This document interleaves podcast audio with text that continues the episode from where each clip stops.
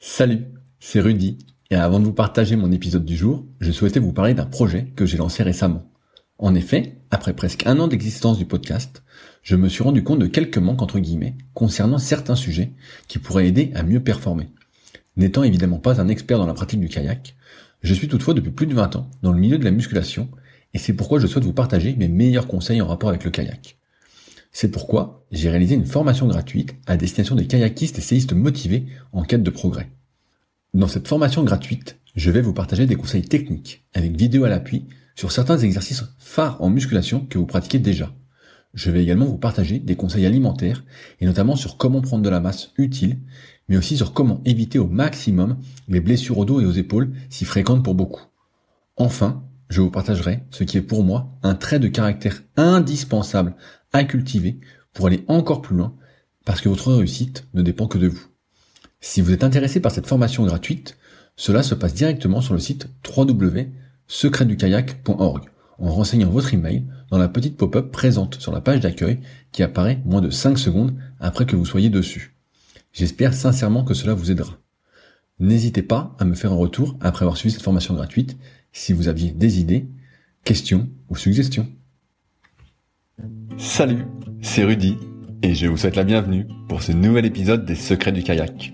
Le but de ce podcast est de vous partager ma passion du kayak de course en ligne et de partir à la rencontre des champions. Qui sont-ils et que font-ils pour performer au plus haut niveau? Aujourd'hui, je vous partage ma conversation avec Jérémy Candy, double champion du monde de kayak marathon et qui sort des World Games. On revient sur son parcours atypique et on parle surtout beaucoup d'entraînement. C'était un régal pour moi et j'espère donc qu'il en sera de même pour vous. Je vous laisse donc maintenant découvrir Jérémy Candy et ses secrets. Salut Jérémy, comment vas-tu aujourd'hui? Salut Rudy, bah, ça va super. Euh, je viens de rentrer chez moi et, puis je me suis je me suis préparé spécialement pour euh, pour cette interview. bon bah, j'espère que tu t'es pas coiffé vu qu'il n'y a pas d'image et il n'y avait pas besoin. Donc euh, non non là-dessus je suis je suis au fait je suis au fait. Mais tu tu rentres du boulot? Ouais, je, je travaille euh, en tant que prof de PS et, euh, et cette année, euh, j'ai toujours mon demi-service, mais euh, je le fais euh, en annualisé, c'est-à-dire que je travaille jusqu'à février et ensuite je suis à 0%, ce qui va me permettre de pouvoir partir en stage plus longtemps sans me soucier forcément du travail. Ok. Et ah ouais, donc tu, tu bosses quand même presque à temps plein, donc et après donc tu es remplacé à partir de février par quelqu'un d'autre alors? Ouais, exactement, exactement. Là, je suis à temps plein jusqu'à bah, la moitié de l'année, jusqu'à février, et après, j'ai un, un, collègue qui prendra ma suite, euh, qui est déjà au collège là, qui remplace quelqu'un d'autre. Donc euh, tout le monde est tout le monde est gagnant dans cette histoire. Bon bah cool, on, va y revenir un petit peu après. Bah, là, c'est un peu le, sujet euh, brûlant qui me démange. comme je te disais en antenne, moi j'attendais que le, le troisième titre de champion du monde pour mettre en titre trois trois fois, c'est pas du hasard. et euh, ouais, avec c'était deux fois, c'est pas du hasard. Euh, donc là, tu, tu rentres des championnats du monde euh, de marathon. Donc, euh, bah, j'ai regardé les, les, courses sur YouTube, on pouvait tout voir. j'ai envie de te poser la question classiquement, qu'est-ce qui s'est passé? Ben, je vais te répondre classiquement, on ne sait pas, parce que j'avoue qu'on est arrivé avec bah, des attentes forcément. On voulait, on voulait clairement gagner trois fois parce que deux fois c'était pas un hasard, trois fois c'était je sais pas comment on peut l'appeler, mais en tous les cas, euh, ça aurait été, ça aurait été vraiment euh, cool de pouvoir ramener ce troisième titre. On est, on, est arrivé euh, avec l'envie de bien faire. Le bateau, globalement, ça allait bien. Et puis, en fait, on s'est rendu compte au fur et à mesure des tours, et puis même dès le départ, on va dire, que le, que le niveau qui était le nôtre ce, ce fameux jour J était pas le bon, quoi. Donc, on cherche encore, on se donne des, on se donne encore quelques, quelques jours, quelques semaines avec, bah, avec Nicolas Parguel, Hervé Duhamel, Quentin, euh, pour essayer de trouver des pistes de ce qui a pu euh, ne pas aller ce jour-là. Euh, on y réfléchit. Alors après, je pense qu'on était peut-être fatigué, je sais pas. Peut-être que l'entraînement qu'on a fait nous n'était pas n'était pas comme d'habitude.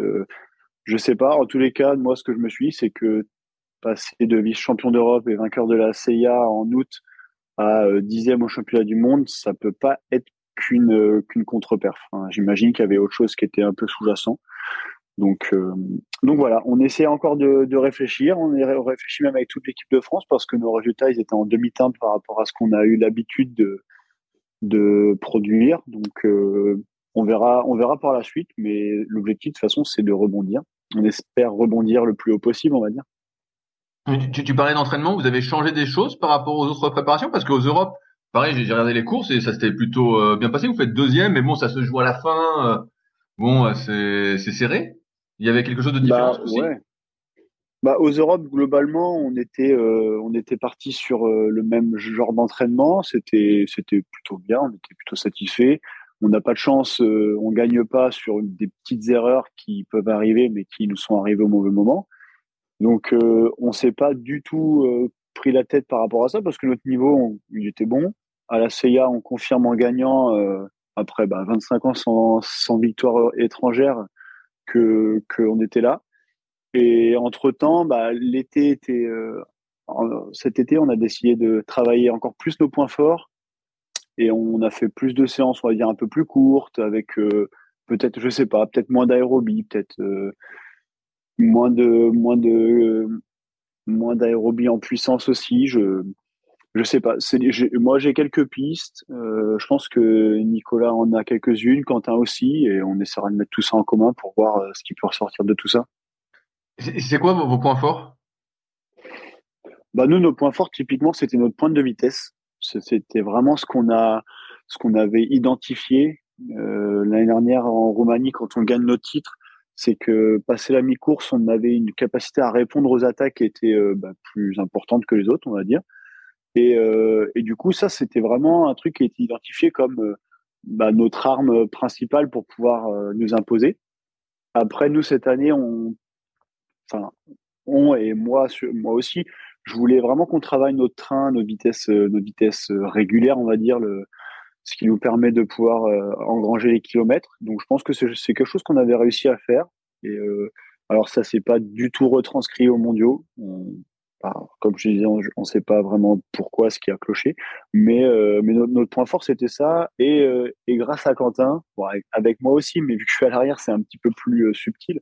Notre capacité de navigation. On, a une navigation qui est quand même assez intéressante, je trouve, dans les, vagues quand ça accélère devant, on arrive à toujours trouver une bonne vague pour euh, pas s'épuiser. Ce qu'on avait réussi à faire aux mondiaux euh, là cette année, pendant les, les 3-4 premiers tours, on ne prenait pas part à la fête. Mais d'habitude, c'est parce qu'on n'a pas envie.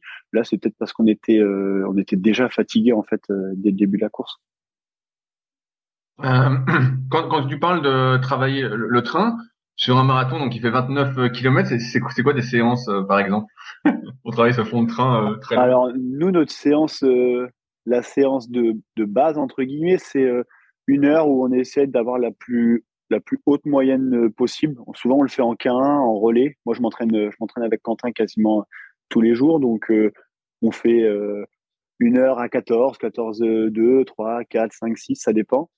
Et, l'objectif, c'est vraiment d'avoir la meilleure moyenne possible. Ça, c'est, ça, je pense que c'est, moi, c'est une de, une de mes séances préférées quand j'arrive à la faire et qu'elle est, et qu'elle est bien faite. Ça me, ça me fait du bien. Et après aussi, on passe sur des, des espèces de des EB2, mais qui, qui, sont tellement longues que ça devient plus de l'EB2. C'est 3 fois 4000 mètres, par exemple. Ça, c'est une de mes favorites. Ouais, ouais, c'est de l'EB1 plus plus, quoi, en gros. Ouais, alors après, quand on est en forme et qu'on qu'on a vraiment le couteau entre les dents, on arrive à être autour des 16 minutes, donc euh, autour des 15 km heure. Ah ouais, c'est quand même, sur 4000 mètres, une vitesse qui est assez intéressante. Ah ouais, c'est énorme, c'est énorme. Ah ouais, ça fait 8 minutes. Ouais, 8 minutes et demi. Ah ouais, putain, c'est énorme. Ah ouais.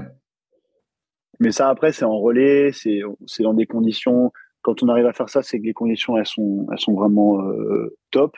Et puis, euh, et puis qu'on s'est dit, de toute façon, aujourd'hui, ça va piquer, donc euh, on se laisse pas le choix, quoi. et donc, tu disais que tu t'entraînes souvent avec Quentin. Tu t'entraînes où à Vers-sur-Marne Ouais, on fait partie du, bah, du pôle France de Vers. On est, on y est encore cette année. Et, euh, et, à côté, en parallèle, moi, j'ai, euh, je vis euh, à Joinville-le-Pont et j'ai un bateau dans mon jardin, Quentin aussi, et donc on peut s'entraîner pas mal sur sur la Marne. Mais c'est, c'est, c'est comment la Marne? C'est bien? Il y a du courant? Comment c'est exactement? La Marne, c'est la Marne, c'est top. Ouais, il y a des crues parfois, il y a des crues parfois, mais en général, c'est c'est idéal pour nous parce qu'on fait quand on fait les sorties de 30 bornes, on a, allez, j'exagère, mais on a un aller-retour à faire. Quasiment, ça suffit. Donc, euh, donc non, ça c'est vraiment bien. Après, on essaye on essaie toujours d'être d'être disponible pour aller à Vert parce que bah, Nico tout simplement il vient. Des fois on a Philippe Collin qui nous suit et puis le bassin pour des séances de 1000, 2000, 1500 mètres, c'est c'est bien balisé donc ça nous donne des bons repères. Tu, tu, parlais d'une course là justement que j'ai suivie, vous, vous, avez gagné, ça s'appelle comment La CELA Ouais, alors c'est Descenso International del Ceia. Donc nous, on dit euh, la riba en France et les Espagnols disent euh, El Seya. Et donc le Seya, c'est le c'est la rivière du la rivière des Asturies qui se jette euh, à Riba des Seya et nous on part d'Ariondas qui est 21 km en amont. Et c'est là il n'y a, pas de portage alors c'est tu fonces tout droit quoi. Non, en théorie il n'y a pas de portage même si avec avec les marées il, peut y avoir des moments où, où c'est nécessaire. Cette année on y a échappé de justesse on va dire mais mais ça peut arriver ouais. Et donc là, tu disais, ça faisait 25 ans qu'il n'y avait pas eu d'étrangers qui gagnaient. Normalement, c'est des Espagnols qui gagnent Ouais, depuis, depuis 1997 et la victoire des Sud-Africains, euh, il n'y avait pas d'étrangers qui avaient gagné. Il y avait vraiment la mainmise des Espagnols. Euh, les Français, on s'est jamais imposé en 84 éditions parce que la première édition a eu lieu en 1930. Donc, euh, donc ouais, cette année-là, c'était, on a, on a marqué la petite histoire du, du canoë-kayak, on va dire. Et, euh, et ça, nous, c'était clairement un, un, de nos objectifs. Vraiment, on est, moi, je suis ravi d'avoir, d'avoir validé celui-là. Sur les derniers championnats du monde, je reviens un peu là-dessus. Moi, j'ai suivi pas mal de courses et j'ai trouvé qu'il y avait un sacré niveau. J'ai vu euh, cette année vraiment la montée des, des Danois, notamment de, de Mads. Et puis j'étais très surpris des, des Sud-Africains qui paillaient a priori avec des paillets euh, minuscules, mais qui moulinent euh, comme des malades à la fin. comment t'as comment c'était pour toi le, niveau de manière générale? Est-ce que c'est bah, monté moi, comme je Moi, je m'attendais à ce que le niveau soit plus élevé et j'ai l'impression, j'ai l'impression qu'il l'était. On a eu, bah, même avec Fernando Pimenta qui était euh, qui était dans le K2 avec euh, José Ramalho, ça donnait vraiment un, un, K2 puissant et endurant puisque les deux, ils avaient chacun leur euh, leur point fort. Après, les Sud-Africains, ouais, on a, on a eu l'occasion de pas mal parler avec Amish euh, Lovemore, qui, bah, qui gagne les moins de 23 ans. Et lui, il a une pagaie en 705 cm je crois. Oh, 705 Ah ouais, euh, et, il est en 2, il doit être en 2,13, quelque chose comme ça aussi. Ah, 705 Ah ouais, putain, il, parce que quand il a mouliné sur la course U23, il est parti, on s'est dit, je me suis dit, ouais, incroyable quand il mouline quoi et qu'il passe. Hein. Bah ouais, exactement. en fait, ce qui est fou aussi, c'est qu'il était deux ou trois semaines avant, il était au Mondiaux U23 en vitesse. Où oh, 5000, ouais. il, doit faire, euh, il doit faire 6 ou 7 du 1000 et il fait 3 sur le 5000 et il avait la même pagaie. ouais, ouais, j'ai vu au, vraiment... 5000 euh, au monde du 23, je sais pas si t'as vu, il a loupé une bouée en fait. Ouais, ouais, j'ai vu, j'ai vu. J'étais déçu pour lui, mais c'est vrai que c'est vrai qu'il a, ils, ils, ont des petites pagaies qu'ils arrivent, euh, qu'ils arrivent bien à utiliser, parce que ils ont pas de manque d'appui plus que ça. Ils partent, ils arrivent à partir vite, ils arrivent à finir fort, donc c'est à un moment donné, je, je pense qu'il y a, je pense qu'il y a un certain feeling à avoir avec la pagaie et ça, il y en a certains, les, les frères Vol, des Norvégiens qui font deux, euh, troisième là, en K2, eux, ils sont en branche à une.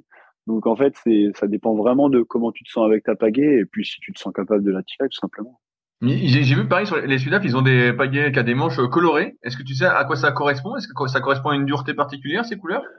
Alors a priori non, il n'y a pas de, c'est pas parce que tu as un manche vert qui va, être plus léger comme sur les, les Gentex par exemple, mais euh, c'est eux qui c'est eux qui demandent la couleur en fait. C'est juste un. Ok. C'est juste euh, ils, ils, pimpent leur paillet on va dire. ouais, parce que je, me dis après les courses quelle couleur je prends comme euh, manche? ouais non non c'est ils ont ils ont différents modèles mais après la couleur a priori tu c'est libre hein, tu peux choisir celle que tu veux.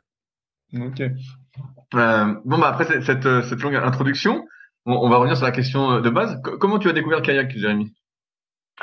Euh, J'ai découvert le kayak totalement par hasard. J'étais en 1900, on était en 1998 et euh, avec mes parents, bah, on, est arrivé au moment où on s'est dit, faut que tu fasses du sport. Donc à 8 ans, enfin c'est, il y avait le temps hein, sûrement, mais à 8 ans, on, on m'a dit qu'on allait m'inscrire dans un club fallait que je choisisse. Il y avait, euh, il y avait, il y a tout, à peu près tous les clubs, tous les sports qu'on pouvait imaginer.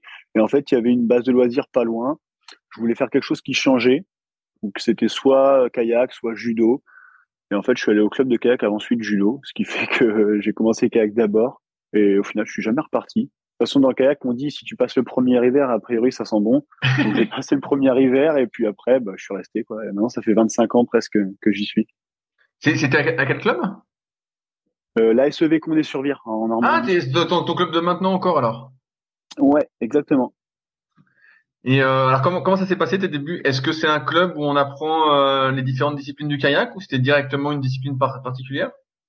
Bon, ouais, basiquement tu commences dans tu commences en école de pagaie, tu touches un petit peu à tout. Nous on avait bah nous on est dans on était dans la Manche donc on avait la chance d'avoir un petit peu de rivière, un petit peu de plat, un petit peu de mer. Donc euh, on commençait en avec des jumpers en plastique. Euh, bon, quand c'était encore en septembre, il faisait beau donc c'était vraiment un prétexte pour finir à l'eau mais on commençait comme ça. Euh, on avait des, des poloistes en club, donc euh, on faisait des jeux avec des ballons. On avait des CAPS, donc les nouveaux Thunder Kids, euh, enfin les anciens Thunder Kids de, maintenant, mais on avait des CAPS, donc on touchait un petit peu à la course en ligne. Et puis après, on allait faire des petits stages du côté des îles de, de, à Granville. Enfin, on avait vraiment l'occasion de, toucher à tout. Et, et ça, c'était plutôt bien, en fait, pour la, pour la, la transversalité, c'était plutôt sympa. Est-ce qu'au début, tu avais des euh, capacités aérobie au-dessus des autres enfants ou pas du tout? Oh, oh, Pas du tout. Pas du tout. J'ai dû faire. Moi, au début, j'ai commencé, je devais être poussin 1. Euh, j'ai fait ma première course, on devait être deux en poussin. Euh, j'ai fini deuxième. J'ai quand même une médaille, j'étais content, tu vois, mais euh, j'étais clairement pas le meilleur. J'étais clairement pas le meilleur. Et puis ça, ça a été, ça a été vrai pendant, euh, pendant de longues années. Pendant de longues années. Mais non, non, je, moi, en fait, je comprenais pas. Je venais juste au club, je m'amusais et puis puis je repartais quoi. C'était euh, c'était vraiment vraiment euh, l'école de pagaie et section euh, vraiment loisir quoi. Vous étiez un, un bon groupe d'enfants à faire du kayak? Ouais, ouais, parce qu'en école de pagaie, il y a, vu qu'on n'est pas encore spécialisé totalement, il y avait, je je saurais pas te dire, mais je pense qu'il y avait entre, allez, 10 et 15 gamins, parce qu'on peut pas non plus en avoir 30 sur l'eau. Après, à gérer, c'est, c'est un foutoir. Mais, euh, mais non, non, on avait un groupe qui était plutôt cool avec des, des gens de, de, de, de, tous les âges. Ça allait, ben moi, j'étais un des plus jeunes, j'avais 8 ans, mais ça allait jusqu'à 10, 11, 12 avant qu'après, ils se spécialisent, entre guillemets. C'est à cet âge-là que tu as choisi la course en ligne? Euh, Non, parce que, enfin, en fait, j'avais une appétence un peu plus grande pour la course en ligne parce que à l'époque, moi, j'avais moi, j'avais 8 ans, 8, 9, 10. Et les autres, euh, il y avait le groupe cadet, le groupe junior.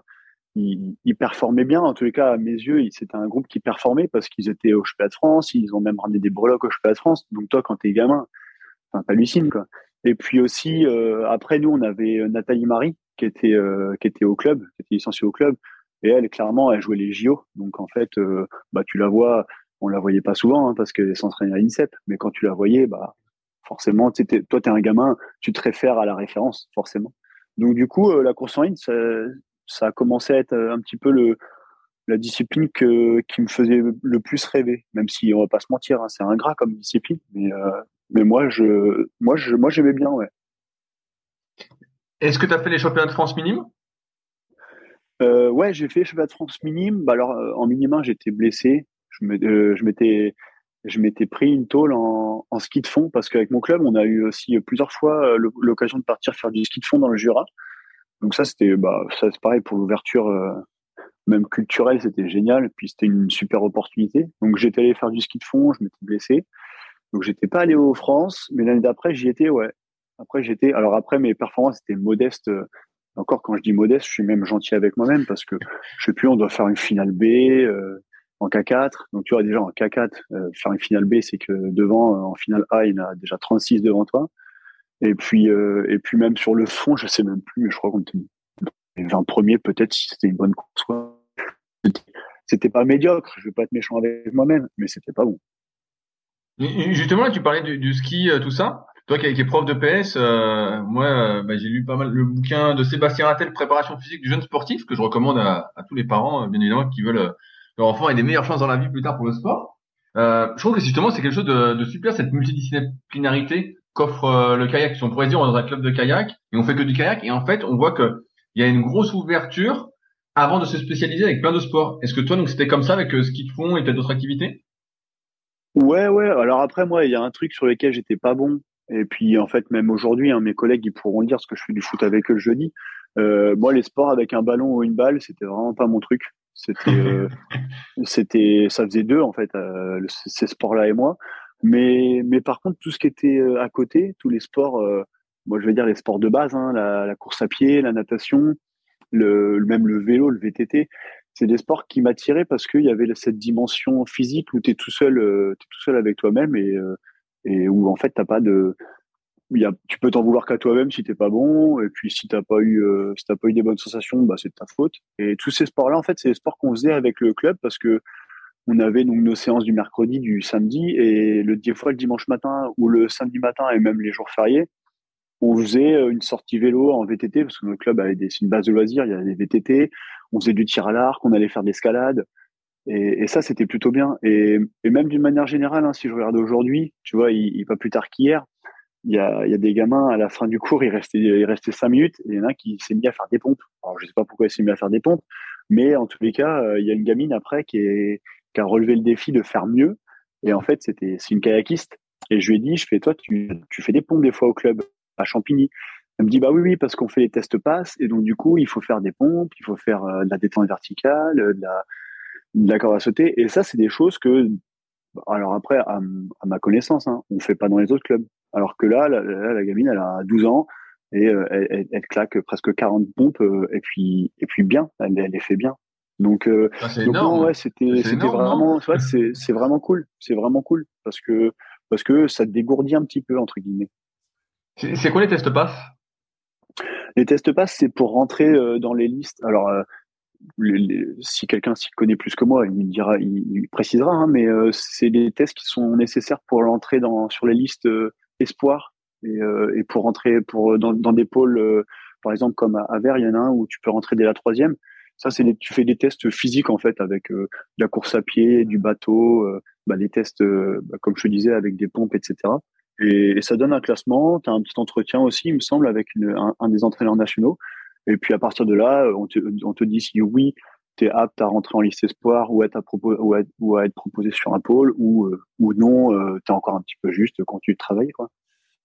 Ok. Et, et toi, justement, tu as été aussi en, pôle espoir?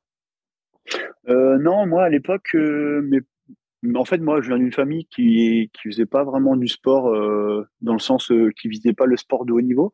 Donc, quand j'avais demandé, enfin, quand j'avais émis le souhait de de demander à aller au pôle. Mes parents, ils n'étaient pas pour parce qu'ils voulaient, euh, j'avais des bonnes notes à l'école, ils voulaient que je continue, ils voulaient que je travaille. Donc euh, pour eux, ça ressemblait un petit peu à une mise en danger de ma scolarité. Et, euh, donc non, ils n'ont pas voulu que j'y aille. Et jusqu'à la terminale, je, suis resté dans mon dans mon lycée auprès de chez mes parents et je, rentrais je rentrais tous les soirs chez moi. Et je suis allé au pôle de Caen uniquement en, en tant qu'athlète extérieur en, en 2008, en septembre 2008 où je suis arrivé en senior 1 et, et c'est à ce moment-là que j'ai commencé à être au pôle. Mais à ce moment-là, j'étais déjà plus au pôle en, euh, officiellement puisque j'étais parti en entraînement. Ok, et, bah, et alors euh, justement avec cette scolarité euh, non aménagée, est-ce que tu as quand même bien progressé? Est-ce que tu as réussi à atteindre les équipes de France ou ça a été compliqué? Ouais, alors oui, parce que quand j'étais cadet, en fait, il y avait, j'étais avec des gars qui s'entraînaient aussi. Et on essayait de s'entraîner régulièrement. On faisait pas que le mercredi et le samedi. On essayait de venir le mardi, le jeudi, le vendredi, euh, le dimanche matin, et on profitait des vacances. Donc, euh, on s'entraînait un petit peu plus que quand on était quand on était euh, minime, mais mais on n'était pas non plus sur une sur une démarche de haut niveau. On, on y allait parce qu'on avait envie et puis parce que ça nous faisait délirer d'être avec les copains, quoi. Donc, on faisait du, on faisait un peu plus de séances. Au fur et à mesure, bah forcément, plus tu t'entraînes à, à, cet âge-là, plus tu progresses. Donc je devenais moins mauvais, on va dire, mais je peux toujours pas dire que j'étais bon. Tu vois, en KD2, je crois que mon premier résultat au, France de fond, c'était 14e, tu vois. Donc, euh, c'est pas fou. Hein. Je, dois gagner la finale B en, en KD. Donc, euh, t'arrives en junior, euh, t'es pas, t'es pas encore sur un piédestal. Hein. Donc, euh, donc non, non, en junior 1, ça s'améliore un petit peu. Je suis, je suis pas loin de, en gros, je suis pas loin de d'aller en au pige. En fait, j'aurais pu aller au pige, les sélections équipe de France, mais, mais à cette époque-là, en fait, c'est dire si j'étais pas du tout dans le truc, c'est que je savais même pas qu'il y avait des tests pour entrer au pige. Donc, en fait, je les avais pas fait, donc je suis pas allé tout simplement. Et quand j'ai appris ça, ça m'a, ça m'a donné envie de m'y intéresser un peu plus. Et c'est pour ça qu'après, je me suis entraîné beaucoup plus en l'année de junior 2, en terminale. Le bac, grosso modo, j'allais l'avoir. Donc tous les soirs, bah, Sylvie, Sylvie Asselin qui était au club, elle venait me chercher, elle venait me chercher moi et, et une de mes camarades de classe et on allait s'entraîner tous les soirs. Vraiment là pour le coup, je m'entraînais tous les jours et, et du coup j'ai réussi à rentrer en équipe en équipe junior en vitesse et en marathon. Ok, donc avais déjà, tu, tu, tu, faisais les deux alors à l'époque? Ouais, euh, en fait, à l'époque c'était différent de maintenant.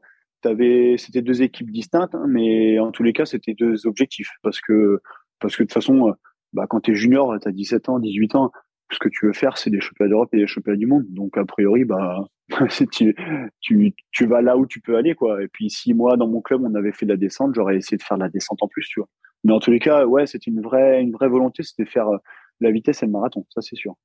Alors, en, vitesse, tu, faisais quoi? Tu faisais du 1000, du 500, du 200 euh, En vitesse, moi j'étais bah, j'étais meilleur sur 1000. Hein. De toute façon, j'ai n'ai pas un physique de sprinter, mais euh, les piges c'était sur 1000 et sur 500. Il y avait, je crois, il y avait deux courses sur 1000 et trois courses sur 500.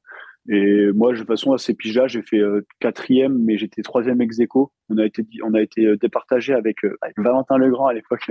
On a été départagé au, autant et entre nous deux il y avait deux dixièmes un truc comme ça donc je fais quatrième au pige mais mais je fais sur 1000 je dois faire 3 et 4 et sur 500 je dois faire 4 et 3 enfin tu vois c'est c'était les deux les deux me plaisaient les deux me plaisaient mais je préférais quand même le 1000 j'aimais bien j'aimais bien cette histoire de stratégie et de et de et de retournement de situation quand il pouvait y en avoir parce que c'est pas parce que tu étais forcément mal parti que tu allais, mal terminer quoi. Tu dis que tu n'as pas le gabarit d'un sprinter, c'est quoi ton gabarit? Euh, Moi, je fais 1m80 et allez, 76 kg. Et à l'époque, euh, je devais faire 1m75 et 66 kg. ah ouais, 66 kg, t'étais léger. ah ouais, j'étais, j'étais, j'étais frêle. frêle, c'est le mot gentil pour dire euh, gringalet. Mais non, non, j'étais, je faisais partie du K4 junior et on fait pareil, on fait final B, tu vois. C'était encore une fois, c'était pas des résultats qui étaient mirobolants. Donc, donc c'était une bonne expérience, hein, mais c'était en demi-teinte. Quand, quand, tu euh, passes ton bac et après tu deviens euh, partenaire euh, d'entraînement, est-ce que là tu as des objectifs plus concrets pour la course en ligne? Bah en fait, en fait, ça me, ça me fait rire parce que j'ai écouté le podcast avec Franck Lemoyle et, euh, et Franck Lemoyle, il a un parcours atypique et j'ai un parcours atypique un peu comme lui parce qu'on était des galériens à l'époque, on s'entraînait à Caen ensemble.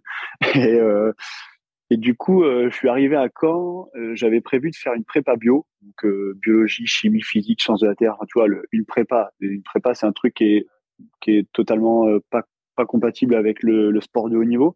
Donc moi, je suis arrivé un petit peu comme ça avec mes grands sabots et j'ai dit, bah, faudrait que je puisse des fois être, être, mis à enfin, être, excusé et tout ça. Et on m'a dit, bah, en fait, le samedi matin, c'est l'école. Et si tu vas pas, on considère que tu es démissionnaire. Donc là, en fait, j'ai rétro-pédalé au bout d'une semaine. Je me suis dit, bah non, c'est pas, pas du tout ce que je veux faire. Donc, euh, je suis parti en médecine et même en médecine, moi, j'avais un, j'avais un petit peu un poil dans la main pour ce qui était du taf. Euh, le, bac, le bac, je l'ai eu euh, la, veille du bac. En fait, j'étais en Allemagne en Coupe du Monde de marathon. Je suis arrivé le lendemain, euh, j'ai passé mon bac, donc je l'ai eu, tu vois. Mais, moi, le travail, c'était vraiment pas mon truc. Mais j'y suis allé au talent, comme on dit souvent. Donc j'ai passé tout ça. J'ai fait mon année de médecine, mais où je savais que j'allais pas l'avoir. Et puis, bah, en même temps, j'ai découvert la, la, vie étudiante. Euh, c'était rigolo. Et, en fait, l'entraînement, je l'ai un peu délaissé à ce moment-là. Je m'entraînais, euh, je m'entraînais, mais pour le plaisir. Et du coup, euh, 2009, c'était une année, euh, c'était une année complètement à oublier, quoi. Après, après, du coup, j'arrive en Après, les années d'après, il y a eu Sébastien Jouve qui est arrivé au pôle. Et puis, puis là, bah, en fait, quand quand t'as le meilleur français de ces dernières années qui vient s'entraîner à Caen, bah en fait ça te motive parce que bah, tu as envie d'aller euh, ne serait-ce qu'être partenaire d'entraînement et en même temps que lui sur l'eau, euh, c'est plutôt c'est plutôt cool, tu vois. Donc euh, donc je me suis remis à l'entraînement. Au début, j'avoue, hein, j'ai pris des j'ai pris des rafales, des sacrées rafales par Seb. Et puis après, plus ça va et plus tu t'accroches et puis ça te motive et puis puis après bah tu tu progresses forcément. mais avec Seb, de ce que j'ai compris, c'est que chaque séance c'est à fond. Donc forcément ouais, ouais, ouais, mais c'est ça qui était intéressant aussi, c'est parce que des fois, c'était, euh, il y avait juste 8 km euh, à la cool pour récupérer. On arrivait, euh, nous, on avait un, pont, un pont mobile, c'était le, c'était la limite, c'était le 2000 mètres. Et à ce moment-là, il se retourne et puis il me dit Ah, viens, vas-y, on fait, au lieu de faire 8 km, on n'a qu'à faire 8 fois 2000. Alors, du coup, dans ma tête, je fais un calcul rapide. Je me dis Bon, ça ne fera pas 8 km, ça c'est sûr. Et puis en fait, euh, on fait 8 fois 2000 et c'est pas 8 fois 2000 à 12 de moyenne, c'est 8 fois 2000 à 13, 13 et demi, c'est de le bien mais bien appuyé quoi. Donc euh, ouais, Seb, Seb c'était, il, il avait l'art de, de, transformer les, les séances pour qu'elles fassent le double. Et ça, c'est des bons souvenirs parce que vraiment, quand t'as quand as quelqu'un comme ça, ça c'est un vrai, c'est un vrai moteur, c'est un vrai moteur. C'est énorme. Toi, t'es préparé pour une séance entre guillemets un peu facile, et là il te dit bon bah 8 fois 2000, et puis c'est parti quoi. Et puis tu sais que ouais, mais tu vois même même dix ans après, je me rends compte que c'était ça en fait ma définition de de il faut savoir sortir de son confort. En fait, on, on a une séance qui est prévue pour être tranquille. Euh, elle se passe pas comme prévu. On a, bah, le soir, je rentrais, j'étais forcément, j'étais, j'étais KO.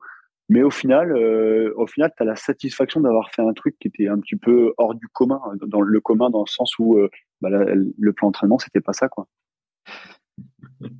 Et, est-ce qu'avec euh, l'arrivée de, Seb à Caen, est-ce que tu progresses vraiment bien, justement, en, course en ligne? Alors, je progresse. j'ai l'impression, après coup, hein, j'ai l'impression que j'ai progressé, mais vraiment beaucoup à l'entraînement, et que ce que je faisais sur les compètes, ça coinçait souvent. Donc j'étais j'étais content de m'entraîner avec Seb, je m'entraînais même bien, enfin, il y avec Seb, il y avait même Franck Lemoy, on était plusieurs. Hein. Euh, il y avait même Guillaume Lefloc qui était en junior à l'époque, donc c'était vraiment euh, des, belles années. Mais euh, le jour des compètes, je répondais pas présent. Alors ça, ça devait être un autre souci. Mais mais du coup, ouais, 2009-2010 avec les tests muscu et mon gabarit de l'époque, bah, je passais pas le cut. Hein. Je, je, restais à la maison quand il y avait les piges. 2011, je commençais à y aller, mais j'avais aussi fait les piges marathon où j'avais été sélectionné. Donc j'avais fait les championnats d'Europe en 2011. Et 2012, pour finir un peu euh, cette partie avec Seb, là, 2012, pareil, je, je, teste des sélections équipe de France, mais je pète mon bateau, donc en fait, je reste à la maison. Donc en fait, tu vois, j'ai vraiment, euh, j'ai l'impression que j'étais un galérien à l'époque. Euh, si j'avais de la chance, j'allais dans une équipe de France. Si j'en avais pas, et puis si j'étais mauvais, j'y allais pas, quoi. Donc c'était pas, moi mes années moins de 23, clairement, c'était pas facile parce qu'à côté j'avais les études, mes vacances et mes week-ends, je les passais à taffer parce que parce que je voulais pas avoir besoin, enfin je voulais pas, je voulais pas que mes parents euh, me, me financent toutes mes études euh, et que je leur dise bah écoutez là il me faut des sous parce que en fait je me pars, je pars en vacances, je pars en, enfin pas en vacances, je pars en stage, je pars euh, en compète, tout ça et, et ça a un coût mine de rien. Donc j'ai essayé de, de de taffer à côté et, et, clairement quand tu fais les 3-8 de mai à septembre tu peux pas espérer être euh, être performant ou prétendre à du haut niveau quoi. Je m'entraînais comme un sportif de haut niveau, mais je l'étais pas. Qu'est-ce que tu faisais comme étude finalement? J'étais en STAPS. Ah oui, parce que. ah oui, j'en étais à médecine à médecine. Alors après mon année d'échec médecine, je suis parti en STAPS parce que c'était. Euh, bah, après moi le sport, hein, c'était cool. Euh, j'aimais ça, donc je me suis dit tiens pourquoi pas. Donc je suis allé en première année de, STAPS. c'était, enfin, de mon, de mon côté, je trouvais ça hyper facile. Donc, j'ai eu, euh, j'ai eu mes années en étant, je sais plus, dans les, dans les cinq premiers de la promo. Euh. Donc, ça, ça me, ça motive. Quoi. C'est, ça, reste une compète, euh, ces trucs-là. Donc, j'étais content. Donc, je continue, je continue. Puis après, j'ai découvert le, le, monde de l'enseignement. On faisait pas mal de stages. Et là, je me suis dit, bah, j'ai le temps de m'entraîner avec mes études, même si à côté je taffe. J'ai le temps de, j'aime, j'aime ce que je fais. Ce que je découvre, c'est plutôt cool. Donc, bah, autant continuer comme ça, quoi. Donc jusqu'à 2013, de, de, 2013-2014, j'ai été étudiant, euh, j'ai été étudiant à, à Caen. Et est-ce que c'est à cette période que tu t'es plus mis au marathon, vu que tu étais sélectionné en équipe de France marathon et que tu passais pas euh, souvent à cause des tests bah, euh, en, sprint? Non, je pense que j'étais têtu. J'étais têtu euh, plusieurs fois, même en 2012. Euh, j'ai eu j'ai eu un repas, j'ai fait j'ai mangé un midi avec Hervé qui était l'entraîneur du pôle à l'époque et il m'avait dit, mais euh, qu'est-ce que tu préfères? Enfin, c'est quoi la différence entre le 1000 et le, et le marathon? Et moi, je lui ai dit, bah, en gros, sur, euh, sur un marathon, je peux en faire 10. Il y en a 9 où, je vais me faire plaisir, ça va être vraiment bien. Il y en a un que je, où je vais passer à côté, mais, euh, mais globalement, c'est quand même plutôt positif. Tandis que sur un 1000, je peux en faire 10. Il y en a peut-être un ou deux sur lesquels je vais me faire plaisir. C'est-à-dire que les autres, je vais tous les rater. Mais par contre, si j'arrive à me faire plaisir sur un, la satisfaction que j'en retire, elle est dix fois, dix fois supérieure à celle que je peux retirer sur, un marathon. Donc en fait, je voulais rester en vitesse et puis aussi parce que j'étais moins de 23 ans. Je savais qu'il y avait euh, Guillaume Burger qui avait un an de plus que moi, euh, il y avait Alexandre Cressol, c'était des gars, moi, pour moi, ils étaient inatteignables. Et quand je suis arrivé en dernière année de, moins de 23, je me suis dit, bah, là, maintenant, c'est ta dernière année, il faut, faut y aller. Enfin, on va rester en vitesse encore une année de plus, on va voir ce que ça donne. J'ai réussi à me sélectionner en, U23. On avait fait du caca, c'était avec Pierre Bail, Rémi Klein et Aurélien Legal. Et en fait, c'était une année, euh, c'était génial, c'était c'était franchement cool. Euh, même moi en quin, je me, je sais plus, je dois faire 6 ou 7 au France euh, en senior, c'était enfin, tu vois, c'était des bons résultats pour pour moi, j'étais vraiment satisfait. Donc donc ça m'a vraiment ça m'a vraiment motivé à rester en vitesse et puis cette année-là, surtout, j'ai pas fait de marathon parce que j'avais pas pu faire les piges. Et euh, du coup, bah, tu vois, de fil en aiguille, au final, j'étais resté dans mon objectif de vitesse. Est-ce qu'après, quand tu as 24 ans et que tu plus U23, est-ce que tu continues euh, le sprint? Ouais, euh, bah oui, parce que parce que on va pas se mentir, quand t'es quand t'es kayakiste, tu fais la course en ligne, ce que tu veux, c'est les c'est les Jeux Olympiques. Et et, il y en a plusieurs qui ont dû te le dire avant. Le marathon, c'est l'équipe B. C'est l'équipe que tu vas aller chercher si euh, ça s'est pas passé comme prévu. Donc euh, je suis allé, je suis allé en 2014. J'étais encore à, encore à Caen parce que il fallait que je passe mes euros de, Capeps. J'avais eu les écrits, donc j'étais à Tirtan, euh, Tirtan dans un bahut. Et à côté, je préparais mon mémoire et mon M2. Et donc, euh, je m'entraînais vraiment bien. C'était vraiment cool. En plus, avec l'équipe moins de 23, j'avais eu, euh, j'avais eu l'occasion d'aller sur des stages, euh, pouvoir m'entraîner avec les gars de l'équipe, et puis même aussi avec les seniors. On avait fait un regroupement équipage. Donc, pour moi, c'était quelque chose d'assez nouveau. Tu vois, j'ai 24 ans, mais je, découvre encore le, le, haut niveau. Et, et du coup, du coup, je fais cinquième au championnat de France de fond. Donc, en fait, ça me motive encore plus. Et après, bah, je foire mes piges clairement. Je, passe à côté de mes sélections équipe de France une fois de plus, on va dire. Donc euh, bah là, ça met un petit coup d'arrêt, c'était pas évident. En plus, à côté, il faut que je prépare mes euros, donc euh, je commence à je, commence à y aller. Et puis, hasard du calendrier, mes euros, je reçois mes dates. Ça arrive le week-end des, sélections marathon. Donc, euh, je peux, je, me fais sortir de la vitesse. Enfin, j'arrive pas à rentrer en, équipe vitesse, plutôt même. Je, je dois préparer mon concours et je dois et je dois euh, dire non au marathon. Donc 2014 euh, c'était clairement une année difficile. J'ai pas après les quand j'ai vu que quand j'ai vu que le, marathon c'était c'était pas possible, là j'ai levé le pied. Je suis arrivé aux France de vitesse. J'étais pas entraîné et puis j'avais pas j'avais pas envie. En plus je venais d'avoir mon concours donc euh, j'ai un petit peu fêté ça.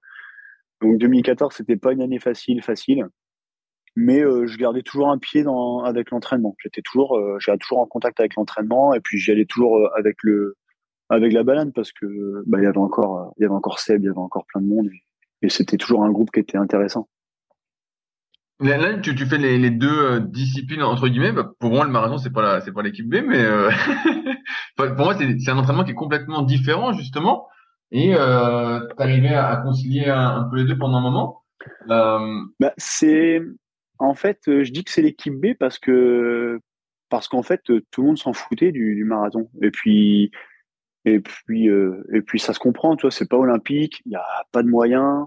Tu vas faire des compètes, c'est cool, hein, tu vas faire les Europes, des mondiaux. Mais nous, en fait, on arrivait avec avec notre bagage sprinter. On savait pas du tout, du tout, du tout bah, qu'il fallait qu'il fallait s'entraîner différemment. Nous, on est arrivé, on est arrivé sur des sur des Europes ou des mondiaux de, de marathon on avait fait du 1000 l'hiver, on avait fait des bornes, on se disait, bah, ça va le faire. Et puis moi, j'avais toujours ma, grosse pagaie, j'avais ma brache à deux. Enfin, tu vois, il n'y avait aucune adaptation qui avait été faite. Euh, et, en fait, en France, c'était comme ça. C'était une équipe de France où tu y allais pour, euh, pour y aller. On a eu des, on a eu des bons résultats. Hein. Il y en a qui ont, fait des résultats, mais c'était des espèces de, de, flash dans la nuit. C'est vraiment un truc, euh, le marathon, c'est, le marathon, c'est du marathon, mais on y va avec, avec euh, juste l'objectif de pas avoir une année blanche euh, à l'international. Donc, euh, donc non, non, jusqu'à 2014, moi, le marathon, je j'y apportais pas une, une importance énorme, même si mes, mes, meilleurs résultats aux France, je les faisais sur le marathon. C'était pas mon truc.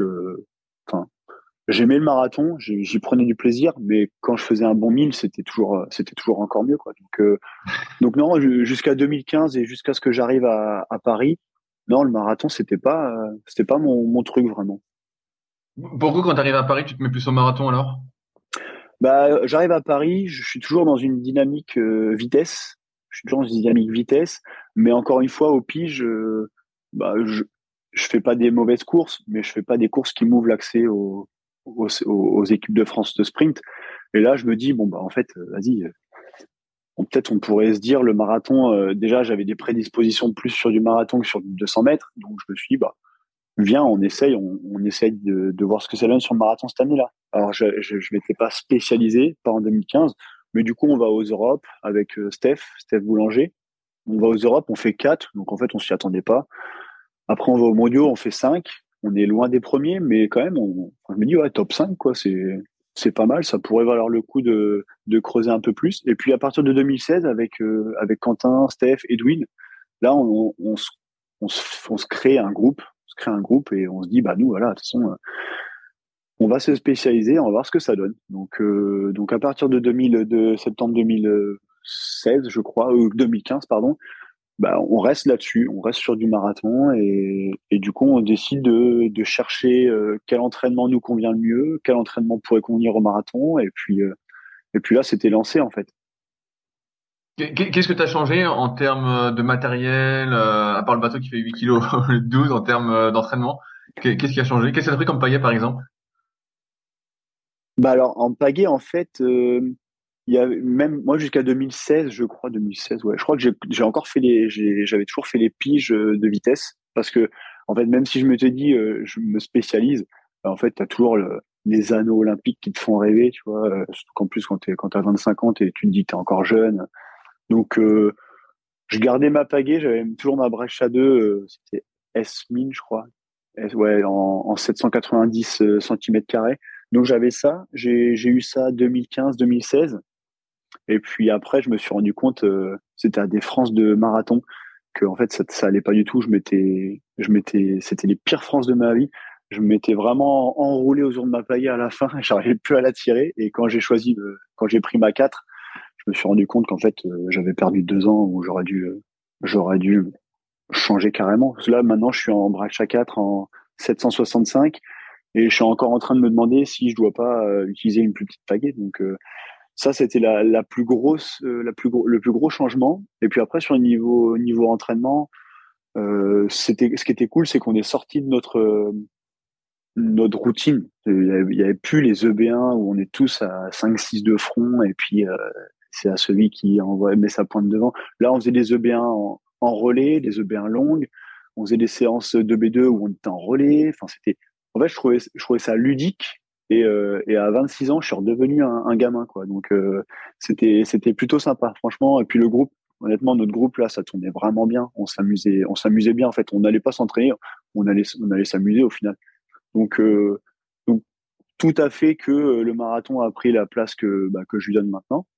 Et puis et puis en fait avec Nicolas Parguel qui en plus était plutôt bien branché avant de avant de quitter le pôle. Il était vraiment branché marathon il était pas mal euh, investi là-dessus. Il, il, essayait de trouver des, des, nouvelles, des nouvelles séances. Alors, des fois, c'était bien. Tu vois, le 3 x 4000, par exemple, une fois, on l'a essayé. On a trouvé que c'était bien. C'était dur, mais c'était cool. Et puis, il y en a d'autres, euh, je, je sais plus c'était quoi, hein, mais il y en a d'autres, c'était des échecs. Et donc, euh, on les a prévus une fois et on les a jamais refaites. Quelle a été la pire séance?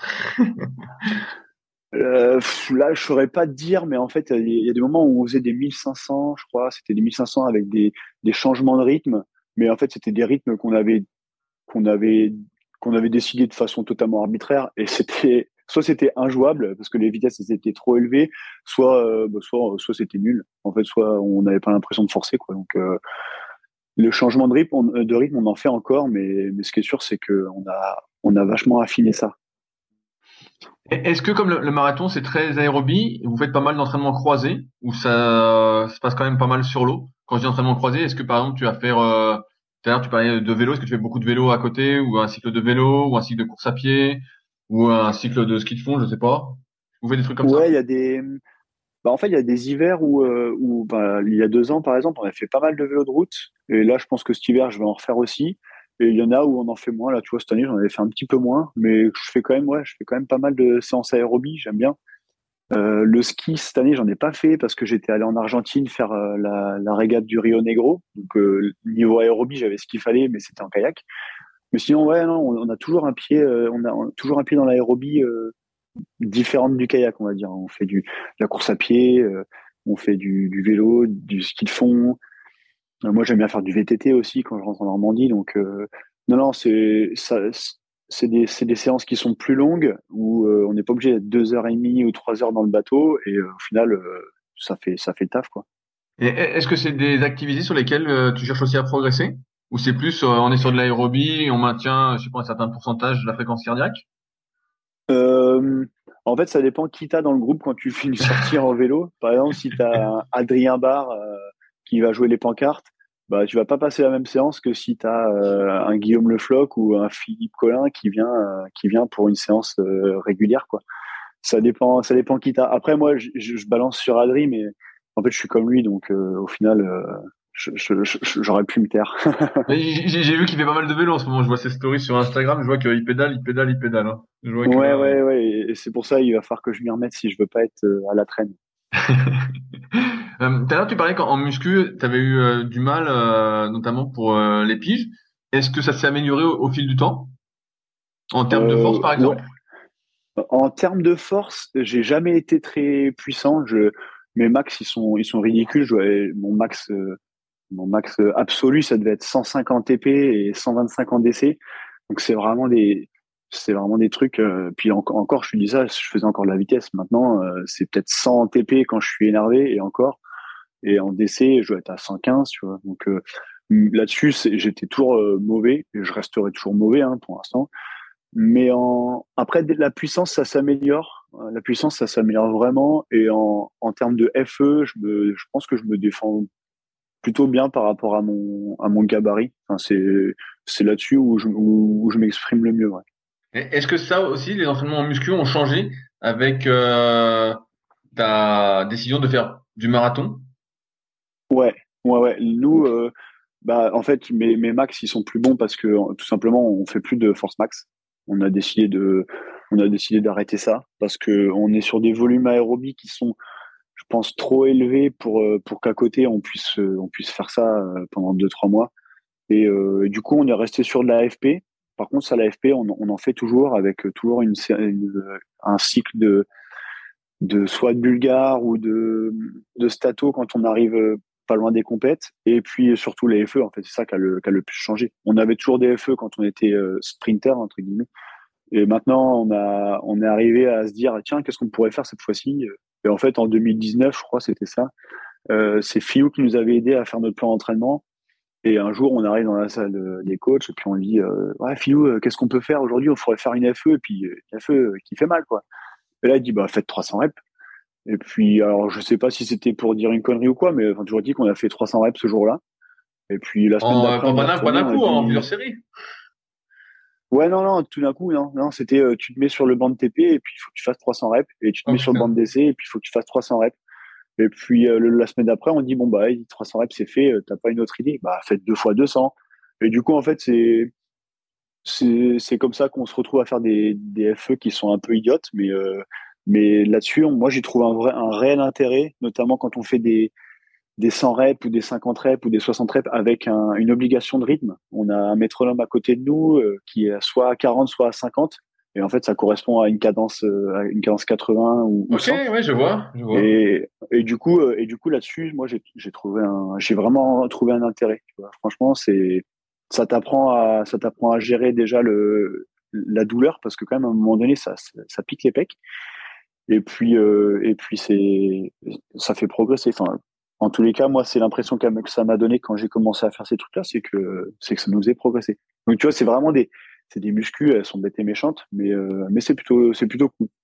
Ouais, ouais, mais je pense bien que la simplicité, mais c'est une bonne idée ce métronome. Euh, j'y avais pas pensé. Euh... C'est une bonne idée. Et euh, ah, quand on le met en place, ça fait, ça fait mal, ouais.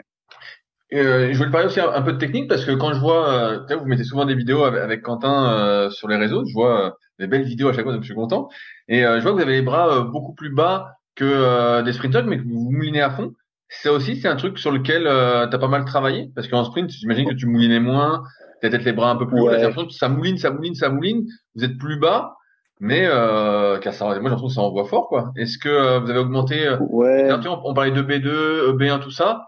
Et donc souvent, bah, en sprint, de ce que je sais, hein, donc à, à corriger peut-être, bah, en, en EB1, tu vas être à 60, euh, 65 de cadence. Euh, quand tu vas être en EB2, tu à 80. Là, peut-être que pour vous, EB1, c'est 80. Ouais, bah tout à fait. En fait, on, il y a des fois l'hiver, on a vraiment, euh, et puis quand on demande à Fio de nous suivre, euh, on sait qu'il aime bien la vitesse. Donc euh, l'hiver, on travaille toujours cette technique un petit peu de, de sprinter parce que c'est important, notamment quand on veut faire, quand on veut travailler notre, notre point fort, comme on disait tout à l'heure. C'est important d'avoir des repères et des des bases de sprinter en fait, que que ça reste là. Moi, ce que j'avais dit une fois, c'est que avant, on, pêchait en marathon parce que euh, parce qu'on était des sprinters et maintenant on y performe parce qu'on est d'anciens sprinters et, et ça c'est et ça c'est vrai dans la mesure où on a toujours on essaie toujours de garder ce petit bagage euh, de ce petit bagage technique alors euh, des fois je trouve qu'on en fait trop c'est chiant moi ça me saoule euh, me mettre à 60 euh, je, vois pas le j'y éprouve moins de plaisir qu'avant mais mais des fois ça nous fait du bien et ce qu'on s'est rendu compte aussi et beaucoup avec Quentin en K2 c'est qu'on essaie de moins se prendre la tête sur la cadence, on est plus sur du ressenti. Et, ça, c'est ce qui nous guide quand même globalement. Tu vois, par exemple, des fois, on, voit sur le plan d'entraînement, c'est marqué cadence 84, EB2, tu vois, c'est un truc de sprinter. Et au final, ce qui se passe, euh, ce qui se passe quand Nico nous suit, c'est qu'on est à 92, 14, 96. En fait, on, on, ressent, on ressent pas ce, on n'a pas l'impression de, de se précipiter plus que ça, tu vois, mais juste juste faire tourner les, les, bras un peu plus. Et puis aussi nos pagaies sont plus petites quand même. Donc il faut il faut qu'on entretienne tout ça. Et donc on, maintenant on arrive sur des EB1 où on va être plutôt autour de 75 et des 75 même 80 des fois en K2 et puis des EB2 où là on est autour de 90 95 et puis même il y a même des fois on fait des trucs en K2 on est à 100 et en fait on sait on le sait qu'on est plus haut mais on mais on l'accepte et on et on travaille comme ça ouais est-ce que euh tu suis, euh, est-ce que vous suivez votre fréquence cardiaque par exemple? Euh, Parce que là, ouais. tu, tu, moulines et tout. Est-ce que il y a, y a un monitoring euh, peut-être des zones cardiaques ou pas à pas dépasser peut-être en EB1 ou ça pareil, euh, c'est au ressenti? Bah moi, mon cœur, il, mon cœur, il monte quand même assez haut. J'ai, euh, bah, j'ai 32 ans, mais mon cœur, il monte régulièrement au-dessus de 195. Enfin régulièrement. Il monte, il y monte pas mal de fois dans l'année quand même. Donc ouais, je regarde en EB1, j'essaye de quand, quand je suis autour de 150, euh, j'aime bien parce que je vois que, enfin, j'ai l'impression que je travaille, je suis dans, dans ma zone. Mais, euh, mais ouais, moi, j'ai mon cardio à, aller sur 95% des séances. J'ai mon cardio et je et j'utilise vraiment ça. Je vois bien hein, quand, quand je me sens cramé ou quand je suis pas dedans, euh, mon cœur sur une B2, il va pas monter. Et, et tu vois, même si ma vitesse, elle est pas mauvaise, moi, je ressors du, je ressors de l'eau et je suis pas content parce que parce que j'ai l'impression d'avoir mal travaillé et d'être passé à côté de ma séance. Et euh, qu'est-ce qui se passe? Si par exemple tu fais une B1 et que ton cœur monte plus que prévu Est-ce que tu ralentis? Non, je ralentis pas. Je ralentis pas parce que, alors c'est peut-être pas bien, hein, je sais pas, mais en tous les cas, je ralentis pas parce que c'est ce qui me convient à l'instant T. Et, euh, et si je suis à, si je suis à autant de, de pulse, bon, c'est qu'a priori euh, mon cœur, il en avait, mon corps, il en avait décidé ainsi. Et, après, c'est pareil, dès que je me retrouve en, groupe, quand je vais m'entraîner, euh, des fois, quand on va s'entraîner avec les sprinters, ou quand on va à l'étranger pour s'entraîner avec bah, par exemple, cette année, euh, mon cœur, il prend 10 pulses alors que, alors que je fais rien de plus, tu vois. Et il y a toujours ce petit côté adrénaline, ce petit côté compète qui fait que mon cœur, il monte plus facilement. Je, je, vois, je vois tout à fait ce que tu veux dire. euh, euh, je voulais euh, parler aussi, euh, pareil, on parlait de fréquence cardiaque. Est-ce que tu fais du HRV par exemple, donc de la VFC, suivi de la variabilité de la fréquence cardiaque pour voir si tu es en forme ou pas? Ouais. Bah alors oui et non, on en faisait, on en faisait en 2020 et l'année dernière aussi. C'était ouais, moi j'aimais bien, j'aimais bien parce que ça me donnait une indication supplémentaire et des fois c'était en, désaccord avec ma tête et, entre ma tête et, mon cœur, je préférais écouter mon cœur. Donc euh, c'était plutôt bien parce que ça. Alors des fois ça me confortait, hein, je me sentais fatigué et j'étais fatigué. Mais il y a des fois où euh, je voyais le truc, c'était vert, euh, je me disais bon bah en fait vas-y, tout, tout roule, on peut y aller quoi. Après, j'avoue, il y a des fois où je me sentais vraiment fatigué, c'était vert, et là, j'en avais marre. Je me disais, bah, vas-y, est-ce qu'il tourne au orange ou au rouge euh, Ça arrivait pas souvent, mais, mais ouais, j'aimais bien. Puis, j'aime bien ces trucs. Alors, pour certains, c'est gadget. Euh, c'est peut-être un petit peu gadget, mais moi, je trouve ça bien, en fait, d'avoir tout un tas de, de données qu'on peut prendre en compte pour, euh, pour s'entraîner. Enfin, ça, c'est quelque chose qui me, qui me plaît, ouais. Mais en, en, parlant de données, est-ce que tu as déjà utilisé euh, genre le Motionize ou le, le, nouveau là, je sais plus comment ça s'appelle que euh, Patrick vend sur ah, le paddle, euh, ouais le paddle, le force, paddle mate, comme ça. Ouais, ouais. Est-ce que tu as déjà essayé des trucs comme ça? Eh ben ça, non, j'ai jamais essayé. j'ai jamais essayé ça. Après, niveau au niveau cadence, j'arrive quand même à savoir quand je suis en 15, j'arrive quand même plutôt à savoir à combien je suis et et on fait ça beaucoup en K2 et en K1 dès qu'on fait des, des 1 minute, des 2 minutes, on, on, compte régulièrement nos coups de pagaie pendant 30 secondes ou 8 minutes. Et du coup, on a nos, cadences, nos cadences à nous. Et, et j'aime bien parce que je sais quand je suis plus ou moins dedans. Et euh, alors après, c'est vrai que c'est peut-être un peu idiot. Hein. Je pourrais laisser ça à une machine, mais euh, mais non, on n'a pas encore essayé. Je j'aimerais essayer. Franchement, euh, j'aimerais vraiment bien essayer. Après, est-ce que c'est une donnée un peu un peu un, peu euh, inutile ou pas, je sais pas. Euh, est-ce que c'est vraiment utile pour moi? Je sais pas, mais, mais c'est quelque chose que j'aimerais bien essayer. Si j'avais l'occasion, j'essaierais, clairement. C'est un appel du pied, j'espère qu'on nous entendra. tout à fait. tu parlais tout à l'heure de, de, grosses semaines de travail aérobie, ça représente combien de kilomètres? Euh, Je sais plus combien on fait. Alors après, quand on est, quand on est au Gros du Roi l'hiver, quand on vient s'entraîner au Gros du Roi, il y a des fois où on est autour de 200 me semble. Euh, mais les grosses semaines, ouais, on est entre 150 et 180 kilomètres à peu près. Parce qu'on fait euh, deux fois, au moins une fois 30, des fois deux. On fait euh, deux fois 20 déjà. Tu vois, donc là, t'es déjà arrivé à 100 km. plus les EB2. Quand on fait les EB2, c'est trois fois 4000. Donc, tu vois, tu as l'échauffement, euh, tu as 3 fois 4000, donc ça fait déjà 12 bornes. Donc, tu vois, ça, ça monte assez vite.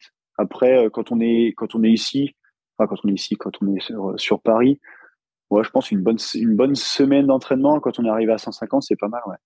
C'est pas mal. Et après, c'est pareil, tu vois ça, on a quand on a été en 2019 après les Europes, quand on avait gagné là, on était, euh, on a demandé à, Adrian Boros, le Hongrois, si on pouvait s'entraîner avec eux. Donc on allait faire une semaine euh, chez eux en Hongrie. Et, euh, et en fait, on s'est fait, on s'est fait, on s'est fait éclater quoi. On est, on est arrivé, on a dû faire une semaine. Elle, elle représentait, je sais plus, 14 heures, je crois mais tous les jours, tous les jours, tous les jours, quasiment, on faisait de, on, était à fond, quoi. Et, on est arrivé le, je sais plus, c'était le dimanche, je crois, on est arrivé avec le camion, euh, le camion qui allait à Zeged au Mondiaux. On est arrivé, le lundi, on s'est entraîné, on a fait comme si on était en forme, tu vois. Et le mardi matin, euh, séance euh, rebelote. Et là, en fait, on s'est fait découper. Il y a même la junior de l'époque qui avait gagné les Europes. J'avais pas réussi à tenir sa vague. Donc là, je me suis dit, bon, ok, c'est une autre façon de s'entraîner. Et, et, du coup, c'était vraiment sympa, tu vois. C'est, à partir de là, on s'est dit, ouais, c'est pas parce qu'on a fait euh, que 14, que 14 heures qu'on n'est pas, qu'on n'est pas complètement cramé, quoi. Il faisait peut-être moins, mais par contre, l'intensité, elle avait rien à voir. Donc chaque, séance, c'était la course, quoi, pratiquement, quoi. Ah bah eux, c'est ça. Ils disent 3, 2, 1, hop, et puis c'est, on fait un virage là-bas et après on revient, quoi. Et puis, si tu veux prendre, si tu veux prendre le relais de minutes, tu prends le relais de minutes. Si tu veux le prendre 3 km, tu prends 3 km. C'est à toi de voir, en fait. Et puis si tu as envie de le récupérer à un moment donné parce que tu as envie de, passer devant, tu passes devant. Euh, c'est une façon différente de faire, mais elle est hyper intéressante parce que nous, on est un peu trop rangé, on est un peu trop, euh, on est un peu trop français, tu vois. On veut toujours bien faire. Et souvent, on se fait des relais de 3 minutes, des relais de 2 minutes, des relais de 4 minutes. Et puis, et puis ça se passe que comme ça, quoi. Donc, euh, donc des fois, c'est vrai que ça peut être, on peut se dire, on est, on n'est pas dans, on est moins dans l'exercice du marathon parce que c'est un truc on fait jamais un marathon en compète à 12 km heure, tu vois. Ouais, ouais, c'est, bah, là, on, a, on, a vu, on, a vu au, monde, là, justement, le, sur le, sur le 15, il y avait des vitesses un peu instantanées à l'écran et on voyait, bah, des fois, ils étaient à 11-8, tu vois, ils temporisaient, ils se regardaient, euh, vous êtes putain, ouais, c'est arrivé. d'un coup, ils tapent une pointe, tu dis, oh putain, euh, c'était hyper stratégique, euh, j'ai trouvé, là, cette année. Ouais, ouais, c'est, c'est, bah, clairement ça, hein, c'est clairement ça. Alors, du coup, nous, on s'est dit avec les gars, on s'autorise pendant un 30 bornes, on a, on a chacun deux fois 10 secondes, tu vois, pour, pour toujours être attentif. Parce qu'il y a des fois, en fait, tu, pendant 10 minutes, tu as décroché et tu reviens 10 minutes après. Et en fait, au final, tu as fait le B1. Dans la vague, tu étais à 125 de, de pulse.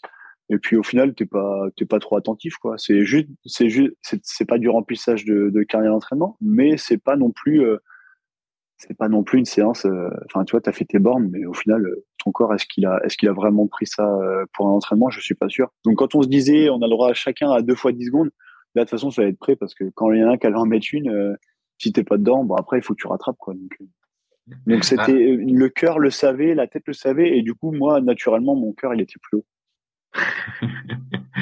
Je vois. Ça me fait penser au podcast, que j'avais fait avec Julien Carbier qui avait été justement en Afrique du Sud et il disait pareil là-bas chaque séance c'était carton carton carton quoi. Ouais, ouais, bah c'est pour ça que l'Afrique du Sud, c'est peut-être euh, c'est peut-être le, prochain lieu d'entraînement où on aimerait bien aller. ouais, parce que là, là en, marathon, ils ont cartonné, et puis là, sur ski, là, il y avait le championnat du monde, pareil, ils ont, ils ont cartonné les types. Ouais, ouais, bah de toute façon, euh, c'était prévu déjà. En, en surf-ski, c'était plus ou moins prévu. En marathon, bon, après les World Games où Andy Burkett il gagne, j'avais pas trop de doutes sur sur ses capacités à être performant. Et là, ouais, les, les, les Sud-Africains, ils ont été ils ont été costauds. Ouais. Euh, est-ce qu'il y a d'autres choses auxquelles euh, tu fais attention autour de l'entraînement? Euh, Là, tu dis que tu fais, un, 76 kilos, donc j'imagine que tu es super sec. Est-ce que tu fais attention à ton alimentation? Non, je en... c'est peut-être quelque chose auquel je devrais faire attention, mais en fait, si j'arrête le sport, je pense que je vais perdre du poids, je vais pas en prendre. En tous les cas, c'est ce que je me dis j'ai un morphotype un peu euh, je suis un peu ectomorphe tu vois. Je pense que je pourrais avoir que la peau sur les os si je faisais pas de sport. Donc du coup euh, il y a un moment donné où je voulais vraiment prendre du poids. Bah, quand j'étais plutôt senior 2 3 4 je me disais c'était super important. Donc ça c'est quelque chose que j'ai oublié que j'ai laissé tomber parce que en fait ça marche pas. Mais sinon non en fait je considère que si je mange tout si je mange équilibré a priori euh, mon corps devrait s'y retrouver. Je fais pas forcément des cures ou quoi que ce soit Juste, j'essaye. Bah, juste, j'évite forcément euh, quand c'est un mois et demi avant les Europes ou les Mondiaux. Euh, je prends pas d'alcool, euh, je fais pas de, je, mange pas de la junk food. J'essaie de faire un peu plus d'attention. Mais en tous les cas, je j'ai pas l'impression d'être limité par rapport à par rapport à la nutrition. C'est peut-être un tort, hein, mais mais en tous les cas, je me je me je me prends pas plus la tête que ça. Alors il y a bien des fois où je demande des conseils à Edwin Lucas, euh, mais c'est des conseils au détour d'une conversation, quoi. Donc c'est pas je, je garde pas ça forcément en tête euh, longtemps. Comment il s'est fait ton K2 avec euh, Quentin? Euh, Il s'est fait géographiquement, on va dire. j'étais en 2017, les mondiaux en Afrique du Sud, j'étais avec Steph, on fait 5. Et Quentin, il faisait le K1. Et puis au final, on arrive en 2018, on était tous les deux à s'entraîner à Vert. Et puis on s'est dit, bah en fait, on n'est que tous les deux à s'entraîner ici. Peut-être qu'on devrait essayer de faire un, de monter un K2, quoi. Donc on s'est, on s'est dit, bah tiens, on va, on va se faire un K2. Euh, c'est un échec total. On, on fait, euh, on finit pas les Europes parce que on perd notre gouvernail. C'était, euh, c'était 2018, c'était vraiment nul cette année. Donc je, je, sortais de blessure. On fait K2, on, on perd le gouvernail. Euh, après, on est censé se préparer. et puis on était assez motivé pour le, pour les mondiaux. Moi, je me prends une bagnole, donc euh, je me, je me fais une luxation de la clavicule. Donc en gros, euh, Quentin, il part, part tout seul au mondiaux. Il fait 4, hein, il a bien réussi, mais voilà, le, on va dire que c'était pas le lancement de K2 le plus, euh, le plus prolifique de, de l'histoire du kayak. Mais, mais vu qu'on était encore à s'entraîner ensemble, 2019, on s'est dit, bah, on retente le coup, quoi. On retente le coup. Moi, je faisais ma rééducation, je m'entraînais, je, je, commençais à vraiment me rentraîner comme il faut. Et puis bah après le K2, ça s'est ça s'est plutôt bien passé. En tout cas en 2019, c'était vraiment une année euh, incroyable. Euh, euh, récemment, il y a la short race qui est apparue. Est-ce que c'est une épreuve Moi, je trouve, ça, ça super à regarder. Franchement, bah, moi, ça me plaît à fond, quoi. Euh, qu'à regarder pour l'instant. Comment tu as perçu ça? Et, et, je vois que tu participes aussi régulièrement au short trail, donc j'imagine que tu aimes bien aussi. Euh, ouais, bah déjà en 2019 quand j'y ai participé, je sais plus c'est sur quoi que qu'on avait que la sélection avait été faite. Je crois que c'était sur la Coupe du Monde qui avait eu lieu euh, à Oslo. Euh, bah Nicolas me dit que je vais participer aux Europes sur la short race, tu vois. Et en fait à l'époque c'était la première fois que la short race rentrait officiellement au programme, donc des Europes et des Mondiaux. Donc je me dis bah vas-y, hein, on va la faire. C'est pas, ça va être, c'est un bon, c'est un bon moyen de, de rentrer dans la semaine et puis, euh, puis ça va être cool quoi. Donc je fais deuxième, je fais ouais, je fais deuxième aux Europes, je fais deuxième aux Mondiaux. Alors bah forcément euh, dans l'optique du K2, tu te sens tu te sens bien quoi. Tu te dis pas que tu vas tout déchirer, mais en tous les cas tu dis que l'entraînement il a été il a été bon. Et puis au fur et à mesure, euh, je trouve que la short race est devenue de plus en plus exigeante parce qu'on doit. Enfin, c'est vraiment un effort. Moi là, clairement, je me suis perdu sur la short race parce que c'est un effort qui est ultra violent. On n'a pas, on n'a aucun temps de pour récupérer. Et moi, je souvent je pars fort. C'est ce que j'ai fait là, les, sur les dernières short races euh, aux, mondiaux et aux Europes que j'ai fait. Bah, je pars fort, mais par contre derrière ça répond plus quoi. Et les autres, ils passent, ils passent, et puis tu les regardes passer quoi. Donc euh, non, la short race c'est un format hyper intéressant, mais je commence de plus en plus à me dire que que je suis de moins en moins fait pour, parce que c'est vraiment euh, j'ai l'impression que ça, ça, ça, fait appel à des qualités euh, différentes de celles du marathon. Même si les gars qui sont forts sur la short race, souvent ils sont forts sur le marathon, ça reste quand même deux disciplines euh, plutôt euh, plutôt différentes. Hein. Ouais, bah, c'est là où je voulais en venir, c'est que là, bah, on a vu Pimenta justement qui s'y est mis. Et lui, bah, donc lui, c'est un spécialiste du 1000 à la base. On voit quand il fait les 5000, ça se passe bien. Et puis là, on a vu que bon, bah, c'était son épreuve, quoi. On a vu là, il s'est mis. ah bah là, ouais. Il est impassable, quoi. Franchement, à la fin, on se dit bon, bah, qui va le passer, quoi et personne ne pouvait passer quoi. Bah, c'est ça. Bah, en fait, quand on sait quand on sait son, son potentiel sur le 5000, on savait bien que sur le, la short race, il allait être euh, il allait être performant. Après, l'inconnu, c'est toujours le portage, hein, mine de rien. Là, au, au World Games cette année, euh, il y avait euh, Balint Noé, qui était champion du monde du 5000, qui s'est aligné. Et au final, bah, lui, ça ça a pas matché parce que parce qu'il y, a, y a la dimension il y a la dimension portage qui quand même euh, qui change un peu, qui change un peu. C'est, ça reste pas un 5000 classique, c'est pas un 3500 classique, c'est un 3500 avec deux portages. Et là, et là, quand même, c'est, ça reste du marathon. Enfin, tu vois que ça reste du marathon.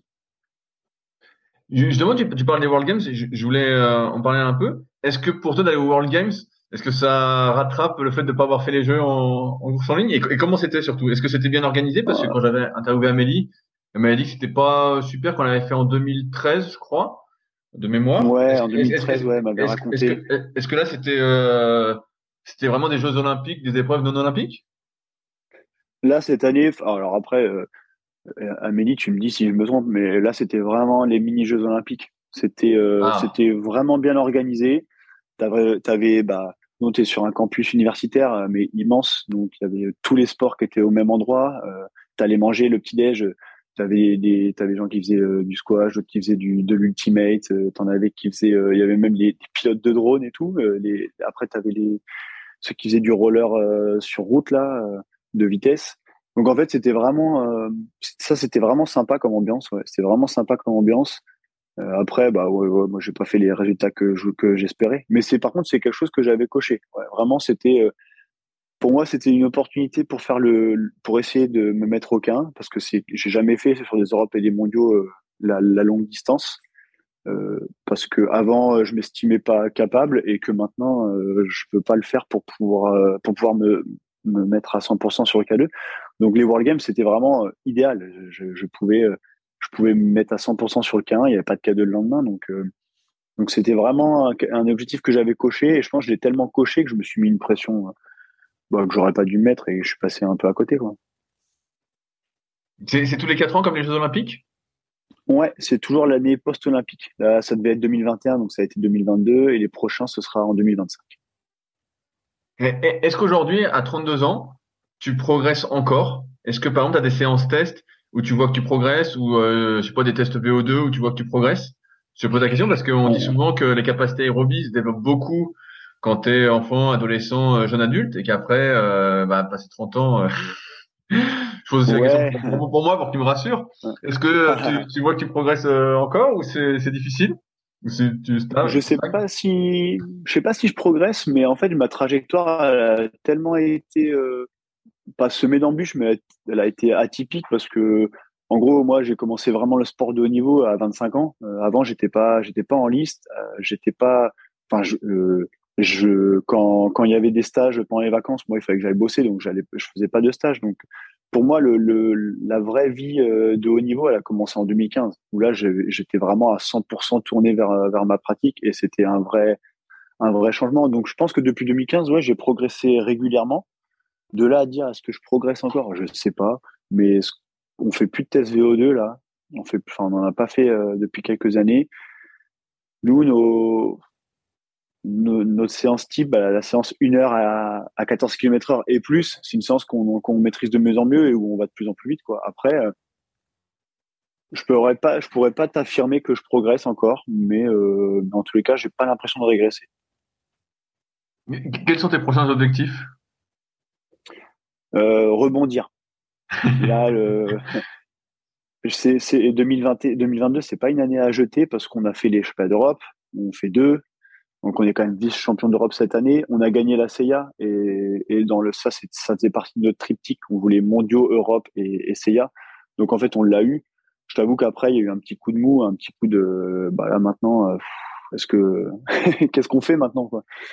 Et donc non là, mon prochain objectif, bah ce sera la, je pense que ce sera la régate du Rio Negro parce que l'année dernière, on devait la faire en K2 avec Quentin et il, il, a eu le Covid juste avant, donc je suis allé en K1 et, et c'est pas pareil en K1 qu'en K2.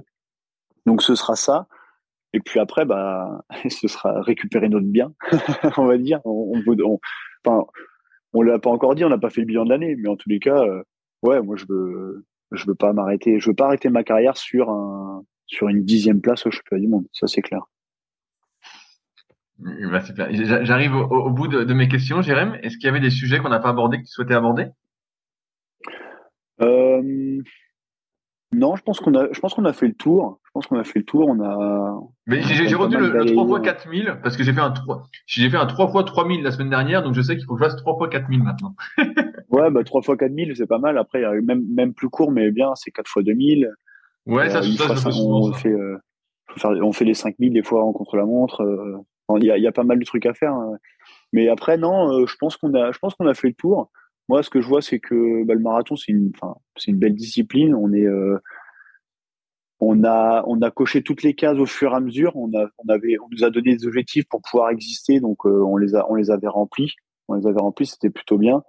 Euh, après, après, je comprends, hein, c'est une discipline, c'est une discipline confidentielle, même si au sein de l'ICF, elle, elle, a quand même une belle place.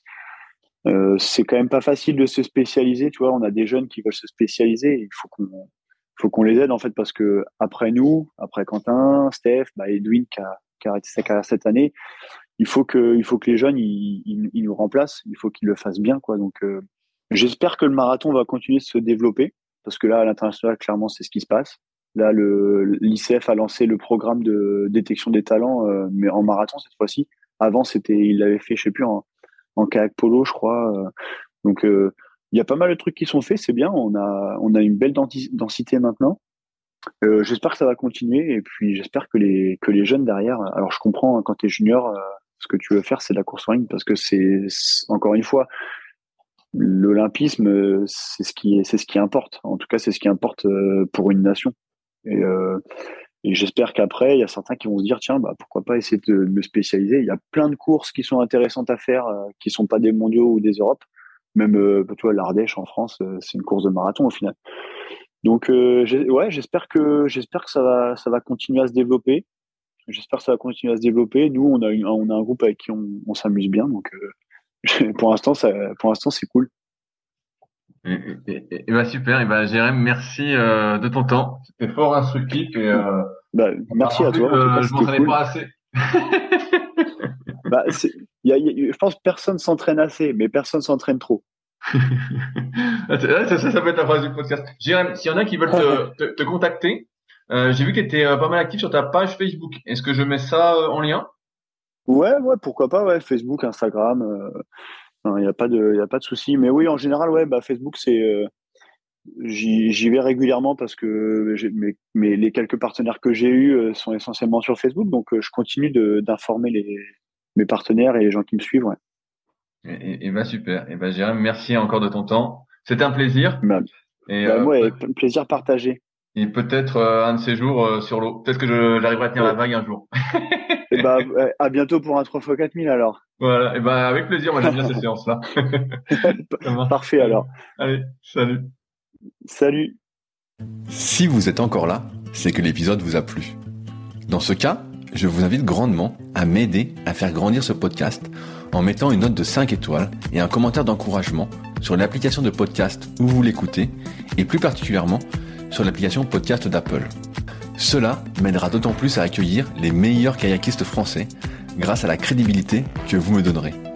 Enfin, vous pouvez retrouver la retranscription écrite de cet échange sur www.secretdukayak.org. En attendant, laissez glisser et à la semaine prochaine.